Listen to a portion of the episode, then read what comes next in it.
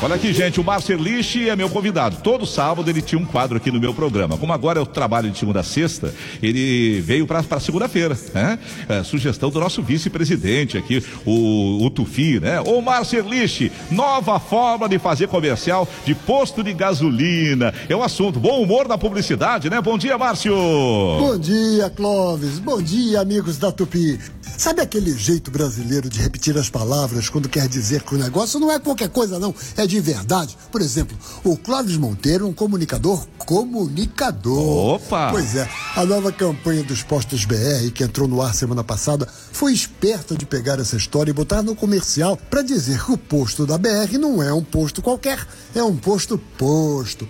E o comercial acabou ficando engraçado com a locução do ator Cassiano Ricardo. Olha só esse trecho. É posto Petrobras, com gasolina gasolina, com lubrificante lubrificante essa é a primeira grande campanha publicitária da BR, assinada pela agência África, a agência criada pelo badalado publicitário Nizam Guanais. E apesar de ela ser bastante vendedora, afinal fica mostrando vários serviços que tem no posto, foi bacana ver a BR mantendo a linha de humor que a empresa sempre adotou em sua publicidade nos tempos em que era uma estatal e os comerciais eram criados pela agência NBS. Vocês devem lembrar daqueles filmes que mostravam situações divertidíssimas de pessoas dentro de carros que tinham acabado de sair de um posto BR, como aquele pai que começa a acompanhar as filhas cantando Livre Estou do Frozen. Mas agora vou, livre estou, livre estou. Ou esse que acabou virando o bordão da vovó. Vamos, vovó, vamos! Galera